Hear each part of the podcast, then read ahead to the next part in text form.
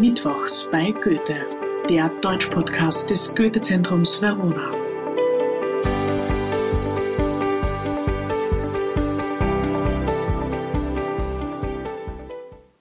Hallo und herzlich willkommen zur dritten Folge der dritten Staffel Mittwochs bei Goethe.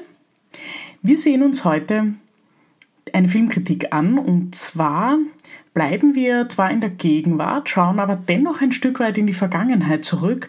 Christopher Nolans sehnsüchtig erwarteter Film Oppenheimer führt den Zuseher und die Zuseherin in die Mitte des 20. Jahrhunderts. Zu einem Projekt zurück, das die Welt verändert hat. Schon am titelgebenden Namen wird klar, es ist ein deutscher Name. J. Robert Oppenheimer stammt aus einer Familie der jüdischen Oberschicht in Hanau in Hessen, also im Norden Deutschlands. Seine Eltern wanderten in die USA aus, sein Vater arbeitete als Textilimporteur und seine Mutter war Künstlerin. Sie besaß sogar ein eigenes Atelier in New York City. Robert und sein Bruder Frank wurden beide Physiker. Es ist also die Geschichte sehr vieler deutscher Familien, die in den USA am Beginn des 20. Jahrhunderts ihr Glück suchten. Ein amerikanischer Regisseur beschließt also, einen Film über einen Sohn aus einer deutschen Einwandererfamilie zu machen. Warum? Heute kennt die Welt J. Robert Oppenheimer vor allem aus einem Grund. Er ist der Erfinder der Atombombe. Er ist das Mastermind hinter einer der größten menschengemachten Katastrophen des 20. Jahrhunderts. Es ist extrem mutig von Christopher Nolan, einen Film über eine derart kontroverse Persönlichkeit zu machen, aber dazu später mehr. Der Film erzählt das Leben von Oppenheimer, wobei seinen Studienjahren nur ein kurzer Abschnitt gewidmet wird, in dem es um eine erste moralische Entscheidung geht. Oppenheimer will aus Zorn auf einen seiner Professoren dessen Apfel vergiften, entscheidet sich dann aber aus moralischen Bedenken dagegen. Wir erfahren auch, dass die Idee der Quantenphysik in den USA zum damaligen Zeitpunkt noch nicht angekommen ist. Also rät ihm einer seiner Professoren, nach Deutschland zu gehen.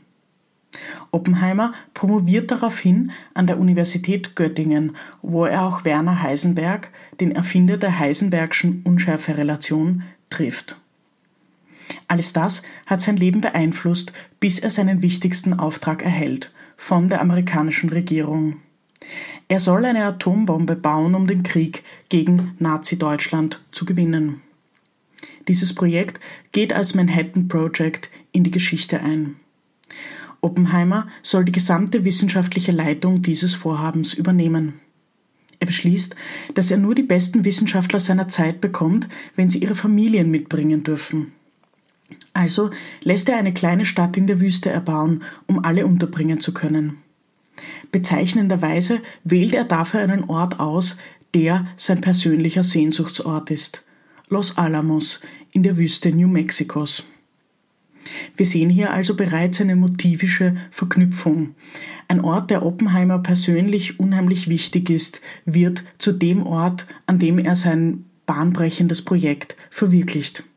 Gleichzeitig bringt dieses Projekt über die ganze Welt einen Schrecken, den wir uns davor nicht hätten vorstellen können. Seine Forscherkollegen und Kolleginnen diskutieren über physikalisch Machbares und Unmögliches aber sie diskutieren an diesem Ort auch über moralische Fragen, die mit dem Bau der Bombe einhergehen. Wir bekommen die ganze Geschichte als Rückblick erzählt, denn nach dem Krieg wird J. Robert Oppenheimer der Prozess gemacht. Die Fragen sind, hat er sich schuldig gemacht und ist er am Ende ein kommunistischer Spion? Da ist nichts von der Dankbarkeit des amerikanischen Präsidenten oder des Volkes, sondern hier ist er ein Verräter, der die Geister, die er rief, gerne zurücknehmen will. Dies hat aber auch politische Gründe. Sein großer Gegenspieler nämlich ist der Vorstand der Atomenergiebehörde, Louis Strauss, dargestellt von Robert Downey Jr. Und hier müssen wir kurz einen Überblick über den Film geben. Wie in allen Filmen von Christopher Nolan muss man sich die erste halbe Stunde zeitlich und im Personeninventar orientieren lernen. Es gibt drei Zeitebenen, die zu bedenken sind. Ebene 1. Diese ist in Schwarz-Weiß gefilmt und aus der Perspektive von Louis Strauss erzählt. Dieser soll nämlich als Handelsminister im Kabinett des Präsidenten Eisenhower bestätigt werden. Aber während dieser Anhörung kommen plötzlich Fragen nach seiner Beziehung zu Robert Oppenheimer auf. Strauß wurde nach Kriegsende nämlich als Vorstand der Atomenergiebehörde von Oppenheimer beraten. Und die Frage ist, hat er da alles richtig gemacht? Nach und nach lernen wir dann auf dieser Ebene auch, dass Strauß Oppenheimer verraten und diesen kleinen Prozess um ihn auch angezettelt hat. Ebene 2. Das Verhör von J. Robert Oppenheimer. In einem kleinen Raum wird der Wissenschaftler von einem kleinen Gremium älterer Herren über seine Rolle während des Krieges und speziell über den Bau der Atombombe gefragt. Die Kernfrage ist, ist er ein guter amerikanischer Staatsbürger oder ist er ein kommunistischer Spion? Die Beweislage ist erdrückend, hatte Oppenheimer doch eine Affäre mit der Kommunistin Jean Tatlock und sich in seiner Studentenzeit und auch anfänglichen Zeit seiner Professur in diesen Kreisen bewegt. Hier startet der Film, weil die Ereignisse so aus Oppenheimers Perspektive erzählt werden. Ebene 3 Die Jahre des Manhattan Projects. Auf dieser Ebene wird seine Lebensgeschichte mit Fokus auf den Jahren des Baus der Atomwaffe erzählt. Hat man sich erst einmal zurechtgefunden, wartet der Film von Nolan mit einigen großartigen Szenen und sehr stimmigen und klugen Dialogen auf. Ich möchte heute in dieser Folge exemplarisch fünf Szenen herausgreifen. Szene 1. Die Faszination für die Sterne. Ganz zu Beginn wird erzählt, dass Oppenheimer während seiner Zeit an der University of Cambridge vorrangig Heimweh hatte. Da sieht man den jungen Mann, der sich im Bett verkriecht und eigentlich nach Hause will. Aber man sieht auch, was ihn an seinem Studienfach so fasziniert. Es sind die Sterne. Bei einer Party wird er seine Faszination darüber in der Frage zum Ausdruck bringen, ob Sterne sterben können. Diese Art der Energie ist es, die ihn dazu bringt, sich mit Quantenphysik zu beschäftigen. Wir merken als Zuseher und Zuseherin sofort, woher hier die Begeisterung für alle Arten von Energie kommt. Visuell ist dieser Abschnitt des Films ebenfalls sehr gut gemacht, weil man immer wieder Aufnahmen des Universums eingeblendet sieht, die sozusagen in seinem Kopf abgespielt werden und die mit seiner Faszination für Physik generell ausgedrückt werden. Szene 2 Sanskrit und Sex. Diese Szene hat im Vorhinein für viele Furore gesorgt, äh, meiner Meinung nach deshalb, weil es die einzige Sexszene im Film ist. Ähm, besonders ist nichts an ihr, außer dass die Motivik wirklich ausgezeichnet herausgearbeitet ist. Da ist diese junge Frau, Jean Tadlock, die später Selbstmord begehen wird. Sie engagiert sich für kommunistische Ideen und ist vorrangig unangepasst. Das gefällt Oppenheimer und er lässt sich auf ein Verhältnis mit ihr ein. Das alles passiert vor seiner Eheschließung. Danach wird er sie nur noch ein einziges Mal in einem Hotel wiedersehen. Während der ersten Nacht, die die beiden nach einer Studentenparty miteinander verbringen, steht Jean Tatlock, die unfassbar unklassisch schön ist in dieser Szene, vor seinem Bücherregal und interessiert sich für eines der Bücher in fremder Sprache. Das ist die Bhagavad Gita, eine hinduistische Schrift und diese ist in Sanskrit geschrieben. In dieser Schrift geht es um den Gott Vishnu, in dem die Prinzipien des Erschaffens und Zerstörens der Welt vereint sind. Hier schlägt äh, Jane eine Seite auf und bittet Oppenheimer aus dem Sanskrit vorzulesen. Es ist das Zitat Nun bin ich der Tod geworden, der Zerstörer von Welten. Man sagt, dass das der Satz war, den Oppenheimer nach dem ersten Test der Atomwaffe gesprochen hat. Also motivisch verbindet dieser Satz im Film die zwei Lebenswelten. Der Wissenschaftler an der Universität, der sich auf viele verschiedene Lebensansichten, auch den Kommunismus, einlässt, damit ist sozusagen das Prinzip des Gottes Vishnu als Erschaffer von etwas, als mm, Kreationist einer bestimmten neuen Idee repräsentiert. Und auf der anderen Seite repräsentiert dieser Satz auch den Wissenschaftler, der dann irgendwann einmal später, während und nach der Entwicklung dieser Atomwaffe auch Politiker sein muss und plötzlich auch Ethiker und der dann begreift, was er da eigentlich geschaffen hat. Also sozusagen das Prinzip des Zerstörers, des Gottes Vishnu. Und dieses Zitat führt diese beiden Bereiche zusammen. Körperlicher und intellektueller Höhepunkt fallen hier also motivisch zusammen, was absolut exzellent gemacht ist, meiner Meinung nach.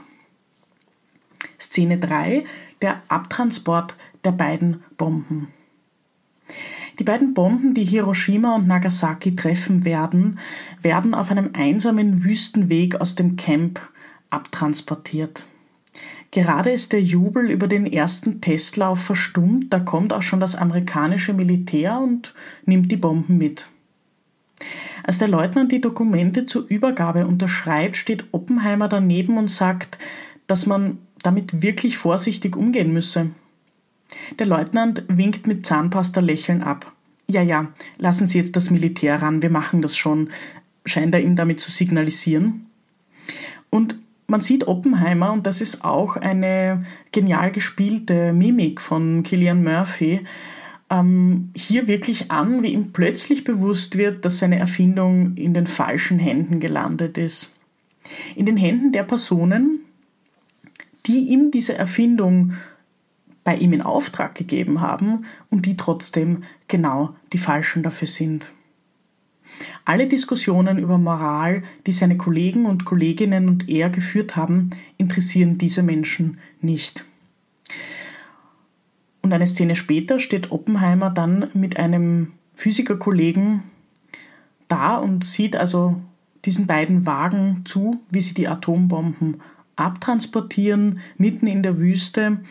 Und er äußert hier nochmal die vorsichtige Vision, dass es bedeuten könnte, dass diese beiden Bomben so schrecklich sind für die Welt, dass es niemals wieder Krieg geben wird, weil die Menschen so viel Angst davor haben werden. Und sein Physikerkollege steht neben ihm und sagt zu ihm, kann sein, aber vielleicht wird einfach der Nächste eine größere Bombe bauen. Wir wissen heute im 21. Jahrhundert, dass das leider der Fall ist. Szene 4 Jubel im Hörsaal. Nach dem Einsatz der Waffen am Ende des Zweiten Weltkriegs wahrscheinlich, das weiß man heute, ohne dass es nötig gewesen wäre, denn äh, die Waffen werden ja nicht gegen Nazi-Deutschland eingesetzt, sondern ähm, gegen den Verbündeten Deutschlands, äh, Japan. Ähm, jedenfalls schockiert dieses Ereignis die Welt auf jeden Fall. In der Siedlung von Los Alamos herrscht aber Aufbruchstimmung und es treffen sogar Fans ein, um Oppenheimer und sein Team zu feiern. Bei dieser Gelegenheit soll er ein paar Worte sagen und das tut er auch, weil es von ihm verlangt wird. Er sagt, I bet the Japanese didn't like it. Damit schließt er seine Rede ab und alle brechen in Jubel aus und triumphieren. Und in dieser Szene merkt man ihm doch an, er ist total erschrocken davon, wohin seine Wissenschaft die Welt geführt hat. Am Weg aus dem Hörsaal sieht er auch verkohlte Leichen liegen, in die er dann hineinsteigt. Also es ist wie ein Albtraum, der sozusagen für ihn Wirklichkeit geworden ist. Szene 5, Dialog mit Albert Einstein. Als Oppenheimer die ersten Skizzen zu seiner Idee des Baus einer Atomwaffe gemacht hat, sucht er den Wissenschaftler Albert Einstein auf, um ihn um Rat zu fragen. Italienische Wissenschaftler befürchten nämlich, dass die Zündung einer Atombombe zu einer Kettenreaktion führen könnte, die die ganze Atmosphäre in Brand setzt. Oppenheimer bringt Einstein auf einem Blatt Papier die Berechnung dieser Möglichkeit mit. Sie sprechen dann darüber. Am Ende wendet Oppenheimer sich zum Gehen. Einstein hält ihn zurück und gibt ihm sein Blatt Papier wieder. Er erinnert ihn damit daran, dass diese Entscheidung die seine ist und nur die seine. Einstein bekräftigt damit, dass er mit diesem Werk nichts zu tun haben will. Es ist eine Geste voller Symbolik, die wir hier zu sehen bekommen, denn der alte Wissenschaftler sagt dem Jüngeren hier, diese moralische Last musst du tragen, nicht ich. Zum Schluss sei noch angemerkt, dass ich persönlich dem Thema Physik ähm, zugegebenermaßen eher wenig abgewinnen kann. Deshalb gehöre ich zu jener Zielgruppe, für die die Frage gilt, ob sie alles verstanden hat. Ähm, ja, habe ich. Ich fand äh, den Film sehr gut erklärt, auch sehr gut erzählt. Auch äh, diese politischen Überlegungen sind sehr, sehr gut herausgekommen. Und ich finde es ähm, auch sehr aufregend, ein bisschen in diese Welt der Physik hineinschauen zu können, soweit man das versteht. Das ist dem Film definitiv sehr gut gelungen. Und doch war mir der Film streckenweise schlicht zu lang. Dort, wo er Zwischenmenschliches beleuchtet hat, hat er mir am besten gefallen persönlich, aber das ist natürlich eine, eine persönliche Präferenz.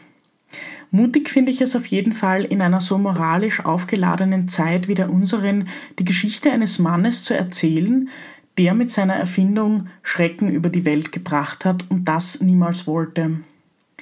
Dies nimmt man der Regieleistung von Christopher Nolan ab, aber vor allem auch der exzellenten Darstellung von Killian Murphy. Mein Fazit also, ich fand den Film in den Medien ein bisschen überpräsent und äh, jetzt, da ich ihn gesehen habe, halte ich ihn für etwas zu sehr gehypt.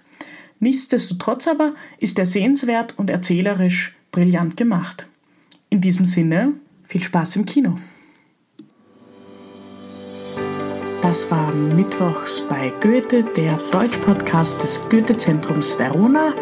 Wir hören uns in zwei Wochen wieder. Ich freue mich schon. Bis dann.